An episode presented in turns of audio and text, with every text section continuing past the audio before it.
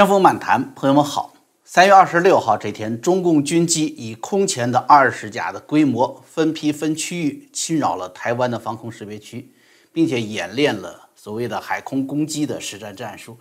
这个扰台啊，这两个字呢是大家评论的主要集中点。但是朋友们似乎也隐隐约约感觉到事情啊，并不完全那么简单，并不仅仅是啊侵扰台湾的一个问题。你想，这是一个什么样的时间点？是否跟美台合作新进展和美中阿拉斯加高层会谈，与这些天大陆的抵制洋货的爱国运动有关呢？那么这次出出动的这个机群又是怎样的一个规模？这些作战机群的构成有怎样的具体的战术任务要达成吗？哎，我们今天呢就来讨论这个话题啊。那个首先呢，这个所谓叫武统台湾啊，武统中中共这方面叫就解放台湾啊，始这始终是中共的一个最重要的政治任务，也是衡量中共党魁你有没有核心领导能力，哎，你有没有政治智慧，是这么一个主要指标。这里跟大家先讲个故事，这故事比较应景啊。呃，一九五七年底，当时那个赫鲁晓夫啊就提出说，跟中共建立一个联合舰队，就是在大连啊建立一支潜艇部队，并配合潜艇部队的通讯呢，要在中国的沿海建立长波电台。没想到呢，毛泽东是突然就大发雷霆，这态度从来没有过的粗鲁，那苏联当时就有点懵了。哎，这个中苏友好同盟条约，你们不就请苏联帮你们搞军事建设吗？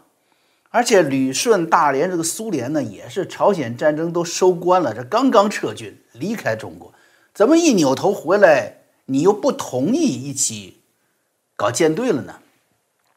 是不是这里触动了中国同志的什么民族感情了啊？后来呢，就同意毛泽东的建议，安排一个秘密会谈。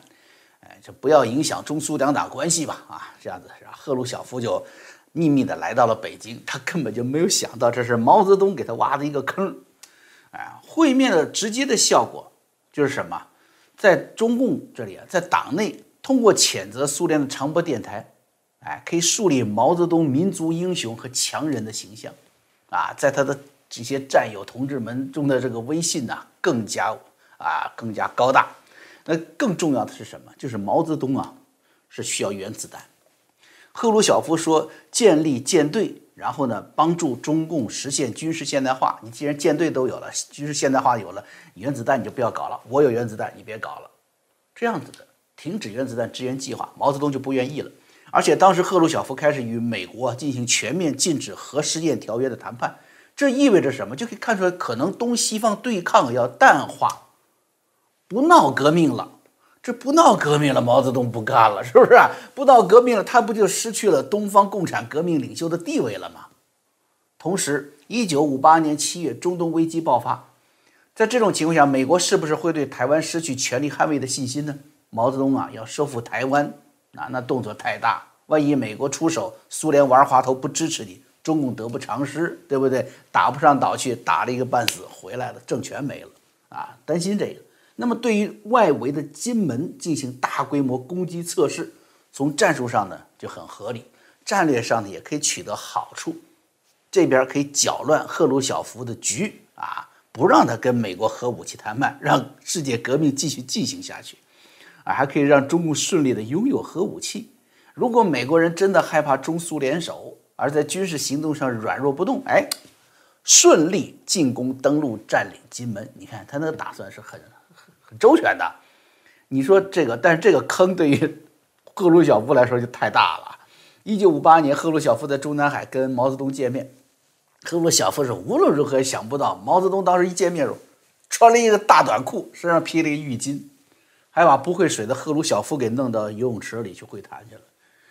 这赫鲁晓夫反正会不会游泳的，弄了一身是吧？然后心里想，哎，这中共领袖好像挺开心的嘛，不像尤金大使说的啊，几个上将都跟着摩拳擦掌的。哎，其实就在当天，当时的总参作战部的炮击金门计划已经放在了毛泽东的桌子上了。快要结束这次比较轻松的会谈的时候，毛泽东就说了：“这赫鲁晓夫同志啊，你应该公开回国，你别再秘密回去了。我们发表一个公报。”赫鲁晓夫就同意了。结果发表公告，说这个会谈具有历史意义，中苏友谊坚如磐石啊。那赫鲁晓夫在游泳池里尴尬地看着毛泽东在那很熟练的仰泳，这会当击水三千里啊，这些事儿就没有发布在中苏联合公报里了。那八月三号，赫鲁晓夫前脚刚走，八月二十三号啊，毛泽东在北戴河直接指挥了八二三炮击金门。当时美国总统是艾森豪威尔啊，他身边有两个有两个杜勒斯啊，亲哥俩啊，哥哥叫做约翰杜勒斯。是国务卿，弟弟呢？埃伦·杜勒斯是中情局长啊。这哥俩呢一致认为，肯定是赫鲁晓夫秘密访华，跟毛泽东共同策划了这次炮击。那赫鲁晓夫百口莫辩，是不是？你刚刚坚若磐石的嘛，只有他自己知道。我只游了个泳，啥也没说呀，只好在《真理报》上发表声明说，解放台湾是中国内政，谁威胁中共，谁干涉中共。那就等于威胁苏联，啊！你看毛泽东骗苏联为自己站队的目的达到了。后来呢，因为战局紧张升级啊，苏联就开始什么呢？开始继续说对中共的核保护伞计划，促成了中共最终拥有核武器。从这点上来说，毛泽东的战略目标达到了，但是对台湾和美国这边呢，啊，可以说战术测试的目的也达到了。但这个结果是毛泽东最不愿意看到的，那就是知道了，美国即便是冒着与苏联全面开战的风险，也要捍卫台湾。当时太平洋战区司令啊史穆德啊就建议说了，驻琉球的海军陆战队空军第二全天候战斗机大队调往台湾，就在岛上了。然后第六舰队埃塞克斯号啊，SIX 这个航空母舰加入第七舰队，中途岛号也加入，是吧？当时是五艘航母在台海。到了九月初，也就是空这个叫炮击一个星期之后，美国决定什么接管整个台湾的空防 啊，那就好了，天上飞的全是美国飞机了，一个金钟罩就把台湾呢就护住了。这里面还有一个插曲呢，就在美苏两国的互相就是威胁说你你你再不这我就扔原子弹了，你说你扔我也扔原子弹了，威胁增加的情况下，苏联会议主席格罗米科当时呃这个来访华。这个做翻译的严明富啊，他可以证实这一段会谈。当时毛泽东说要引美军在中国登陆，然后关门打狗。格罗米科就不理解了，什么是关门打狗啊？这个战略怎么可能实现呢？现在是核武器时代，你关哪个门都得能炸呀。毛泽东是吧？我们不怕核讹诈，我们可以退到延安继续革命。那意思就是说，你美国、苏联，你可以在富饶的华东地区，你互扔原子弹，就这么一人。哎，毛泽东决定后来是放弃了金门登陆，两大因素。第一个是什么？就是国军战斗意志坚定。如果你还要打下去，还想登陆，那只能是强行登陆，胜负难料。第二个是什么？就是美军的支援和履行盟约的意志坚定。啊，中共根本没有胜利的可能。两大坚定嘛。说金门炮战呢，中共宣传一直说是毛泽东的政治智慧啊，叫一炮三响，是吧？打击了蒋介石，打击了苏修，也震撼了美国。实际上呢，作为中共历史上最强权的党魁，毛泽东也要竭力避免与美军冲突，这个意愿表达是清晰的。啊，他说的那些就是宁肯牺牲中国人来打核战争的想法，恰好证明了什么？恰好证明了，就中共认为只要跟美国全面战争。一定会遭到悲惨的结局，啊！他说我不怕，不怕核炸，去延安，实际上意味着什么？就这个，这可能是民族要毁灭，他不怕这个，啊！这个判断和内心的真实的恐惧呢，是一直延续到邓小平和江泽民时代，一直到江泽民的台海危机时期打导弹，也是当时的国防部长迟浩田说了一句，说美军干预的可能性在百分之七十，把江泽民就吓住了，所以台湾必须拿下。和台湾一定是拿不下的这种焦灼，是中共党魁们内心最大的魔障。同样的，习近平就就怎么超群了吗？啊，就是神仙一般就解决这问题了吗？不是，台湾也是习近平政治成绩单上没有完成的重要一部分。你要想冒险来答这个题，你还是想跟邓小平一样啊，把难题往后传啊，让。具有更大的智慧的后代人去解决啊，他必须要现在要做这个事儿的。如果说冒险，如果说其他人习近平都看不上的话，那毛泽东他看得上，对不对？哎，毛泽东当年的恐惧和中国的毁灭的这种判断，其实就是中共政权毁灭这种结局啊，也是习近平必须要正视的。他也没有超过毛泽东的什么政治智慧，能够不让中共毁灭。那么这个二十架飞机扰台啊，就是在刚才说的这种中共当局巨大的想战不敢战的困局当中啊，他没有逃脱这个困局。那么在这种困局当中，又有怎样的新表现呢？啊，咱们先八卦一下啊，就在一个星期之前啊，台湾空军呢有两架飞机是 F 五 E 战机啊，这个掉下来了，失去了两名空军军官。当时台湾还在救援的时候，《环球时报》胡锡进就开始发表评论啊，说台湾是纸糊的。你说这台湾岛内多恨他吧，是不是？然后有一位主持人叫于梅梅提醒说：“胡锡进，你管好你的下半身吧，是不是？你你你怎么好意思说台湾呢？是不是？你你自己的情色问题，你被人检举的，是不是？你把小孩子送到外面，你还不好说？你们中共有多少国高官经不起检验的？你说台湾是纸糊的？”啊，这个意思啊，我说这个事儿呢啊，就提醒大家两个事情。第一是什么？你看得出来台湾的士气和斗志，哎，特别是二零二零总统大选以来，坚决抗共是成了台湾的主流的。而这种坚定的意志，随着中共在香港越来越残暴，台湾越来越坚定。随着疫情全球肆虐，看出中共的管制无能，又甩锅又那么无耻，怎么可能跟这种人去合作？跟这种政府去合作嘛？所以台湾军民呐，抗敌的意志是更加真实、更加坚决。这就是当年毛泽东他那么强权、那么强大啊，在大陆有那么广泛的民众支持，党内也把他奉为奉为神灵的情况下啊，还拥有苏联众多盟友呢，他都不敢登陆金门，哎，金门都不敢上，你还敢上台湾岛吗？那你说当下是什么情况？中共国际上孤家寡人一个呀，党内派系林立，林立，大家都在争权夺利，啊，共军是腐败不堪，当兵的个个是单生子女，谁去打仗？到底谁是纸糊的嘛？是不是？哎，这是刚才说这个小八卦读得出第一层含义。第二个呢，就是什么？就提醒大家，当时在空难发生之后，台湾空军是暂停这个演习，暂停军事活动。朋友们，这是一个重要的时间点啊！我跟大家分析为什么。如果这个时候中共突然以超长规模突然实施入侵行动，就是二十架飞机超规模进来，那台湾局势上呢，军事上会有什么？有一个叫从零启动的一个应急过程，因为原来把活动都摁住了嘛，你要去救援呢，不去搞活动，不去搞演习了，突然说共军来了，赶快是吧？升空是不是？空军要应急反应。防空导弹要启动，然后呢，这个雷达的参数呢，这雷达一开动，那参数就可能暴露。这是搜集情报的最佳时机，也是判断敌手军事准备能力的最佳时机。啊，在大规模战机扰台当天早上，是台湾国防部的一位军政首长吧，那首度在立法院承认说，共军此举是攻击台湾的战术演练，没有针对美国和其他第三国。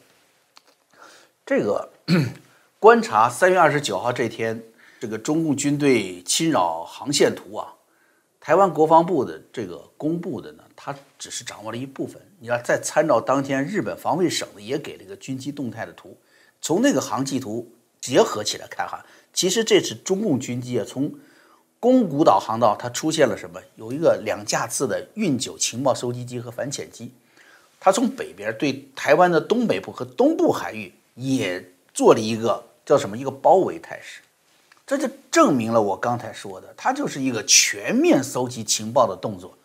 我们看过去啊，台湾呐，这国防部对大陆军机，他们一飞过来，然后台湾国防部就宣称，我们以防空导弹这个进行这个追踪啊，我们时刻保持着这个高度的监视。你知道吗？他这次使用大波次军机从西南方向这边侵入。然后台湾这边是很紧张的，对吧？高压紧张态势，开机的开机，升空的升空。实际上，然后他从北边用运九情报收集机来回飞行，就是在搜集你在突然开机的情况下，你泄露这个泄露了防空导弹雷达的参数泄露了频率，这个非常要命的。这对未来可能发生的台湾周边海域上空，你要实战要对撞，那中国军队就就讨了个大便宜了。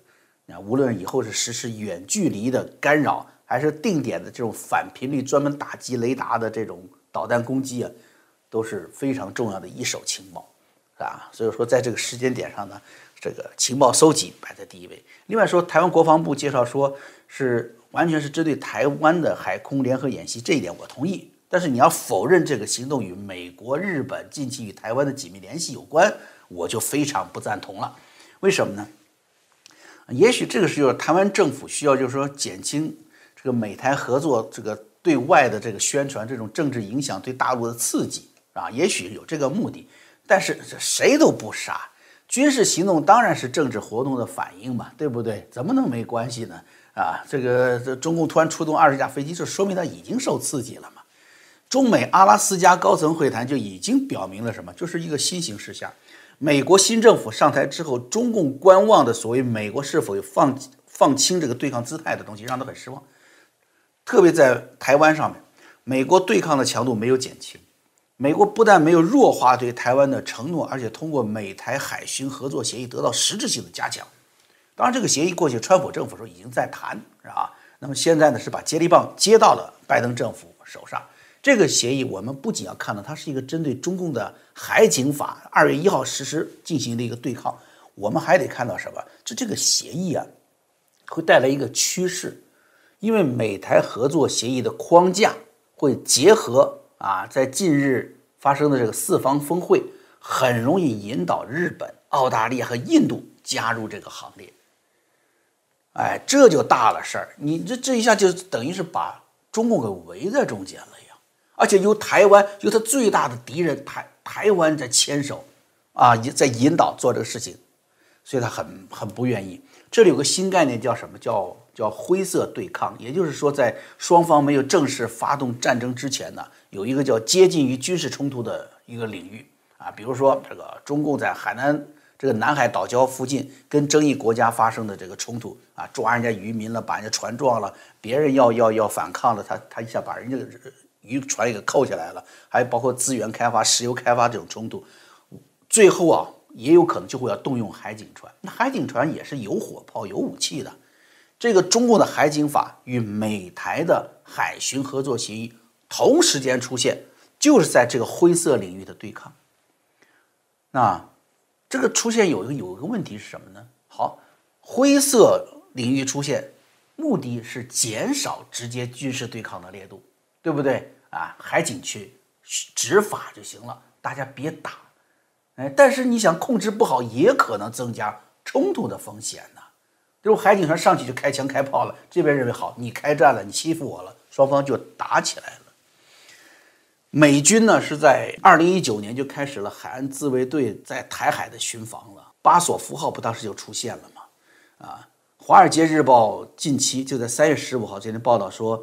在去年的十二月呀，美军的这个海岸警卫队在太平洋岛国帕劳登上中国船，没收了价值数万美元的海参，说这些海参是非法捕捞的，所以上去执法，把海参给没收了。这个事儿搁在一边儿，咱们就算哈，帕劳这个距离，这个离美国大陆是六千多英里呀。是不是你一个海岸警卫队的船快艇，居然跑到了离美国大陆六千多英里的地方去执法了？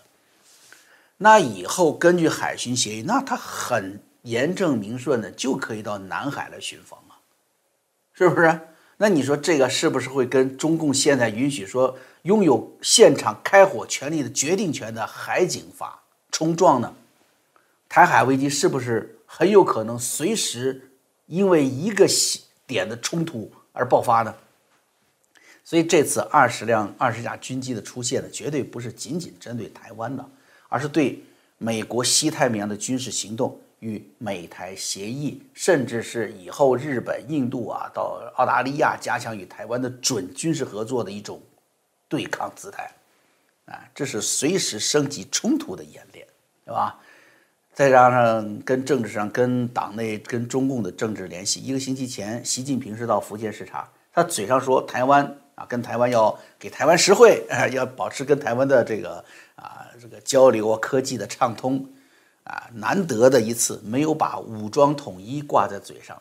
然后，中共的国防部发言人也针对美军太平洋司令关于中共六年内军事进攻台湾的说法呢予以驳斥。他意思就是我们六年内不动你呗，是吧？似乎好像是软化了这个武统的这个腔调。但是我们一开篇就说了，中共说的这个解放台湾呢，就是他的最重要的政治任务。习近平来到了对台作战的最前线，竟然不说硬话，那他在党内在大陆就很说不过去的。因此好吗？这是什么？就是来自大规模的、超长规模的战机侵入。对他的讲话进行一个补充啊，说明习近平是软硬两个手段都在用啊，没有放弃武力啊，是这么一个宣誓的态度吧，很强烈。刚才说的这个这个时间点啊，和这个飞机编队的机型构成，我们也可以分析一些问题啊，我们就看看这个情况。第一，你看中共战斗机啊，这这么大规模里面出现了以后，它却没有出动歼二零。我们知道歼二零已经大量的部署到了东部战区和南部战区来了，那么这次出的都是歼十六啊。三年前，当时的美军呢，美国国防部建议台方呢买还是租啊？就是美军退役的这个 F 十五 C，这是一种重型战斗机，用于什么呢？用于短途的这种大型的这种 dog fight，就是两机对抗啊，很有优势。但是岛内的政治反对批评声音多，说啊，你你怎么买人家这个嗯这个退役的东西，买人家不要的垃圾货啊？你怎么当总统的？那没办法了，说蔡英文就改换先进的 F 十六。但是你想用 F 十六，台湾岛内机动面积很小，现在就看出来了，中共啊，他不用歼二零来跟你拼，他上来就用这种低端的歼十六上来，直接就两个人碰撞，上来就 dog fight，马上进入了机对机的对抗。在这种情况下，高端的 F 十六没有太多优势，所以这个趋势可以看得出来，中共是什么？准备用低端但是技术上成熟的歼十六的。这个人海战术来拼掉台湾的像 F 十六的这样子的高端飞机，来形成制空的优势。哎，那么第二，咱们看这个机群里面什么轰六 K，这轰六 K 啊是个远程打击武器啊，载的很多是巡航导弹，就是精确打击导弹啊，对舰导弹。有评论说这是要避开台湾这个防空导弹那个什么 IDF 系统，来实施远程打击。这个论断呢，我。同意，但我保留。我觉得的确存在这个选项啊，它可以用轰 K 六去打，但是台湾的导弹基地不多啊，而且机动性也差，所以你直接用大陆用近中程导弹都可以进行覆盖的，没有必要再通过这个这个轰六 K 要动轰六 K 来做这个事情。最大的可能是什么呢？我觉得就是你看它出现在台湾西南，显然是有打击美军海上支援力量的目的，因为这里是什么？是巴士海峡啊。所以，另外这次出现的反潜机呢，西南和北边都出现了这个反潜机，为什么？哎，我们看另外一则新闻就清楚了。这个新闻是美国的一个一个杂志，就是叫做《The National Interest》国家利益杂志。他呢周一发表了一个文章，说美国海军如何反击中共的扩张啊潜艇。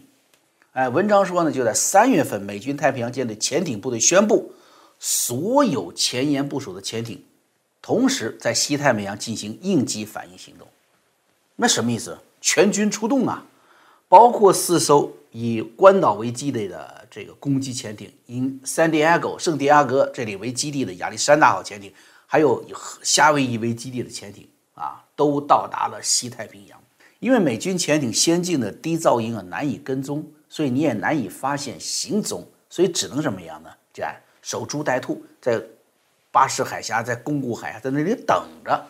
从时间点上看，中共使用反潜机在宫古海峡、巴士海峡，这个美军潜艇进入中国东海、南海的这个管道呢进行演练，肯定是与这个有关系。哎，差不多嘛，三月三月底就全来了，是吧？呃，他也不知道早来晚来，反正在那等着吧，能蒙着就蒙着了。中共的反潜机呢就想借此啊练兵，搜寻一下美军的潜艇。路透社引用了一位熟悉台湾安全计划的人，是没有出这个名字啊。他说呢，是中共军方正在进行演习，模拟针对穿越巴士海峡的美军军舰的军事行动。哎，这里面呢，我觉得他没有明确指是这个针对这个潜艇，那我觉得应该包括啊这个这个点时间点上出现的美军潜艇啊进行反潜演习啊。有意思的是什么？就是 同一时间，三月二十六号，中共军网报道有一篇文章叫做。暗夜猎杀杀鲨鱼的鲨啊，海军航空兵某团锤炼全时段反潜作战潜力。哎，你说是不是？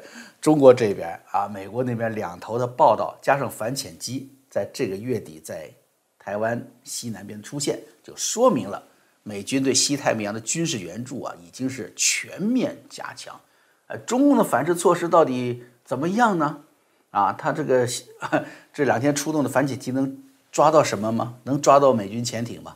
哎，咱们不说别，就说那个军网那篇报道啊，它里面说三月二号信号弹划过天际啊，南部战区海军航空兵反潜训练拉开帷幕啊。这个反潜训练，我不知道为什么要打信号弹啊，还是过去陆军作战那一套啊。这里有一句话很有意思，他说这么容易被发现的目标，不会又是虚警吧？那说明这句话就露馅儿了，你知道吧？就等于是老是搞错目标，哎，老是发错警报。他演练的目标，你想想，他只能是拿自己的潜艇做演练目标，去找自己的潜艇，对不对？换成自己的潜艇，呃，躲躲在海底下。这个中共的潜艇那个噪音都是出了名的，叫海底拖拉机嘛，是吧？就这样，他都老是虚报虚警、误报，抓不着。那你面对先进的美国潜艇，实战差距会更大。台湾西南的巴士海峡。是中共核潜艇走出太平洋的唯一出路。如果美军的潜艇在这里埋伏，再配合高中空的侦察，对中共的二次核打击能力是最大的阻击。所以，中共啊，这个二十架飞机的构成，我们可以看出来哈，它呢这次的出现呢，意味着什么？意味着在深海看不见的地方，美中军事对抗已经默默的在全面升级了啊。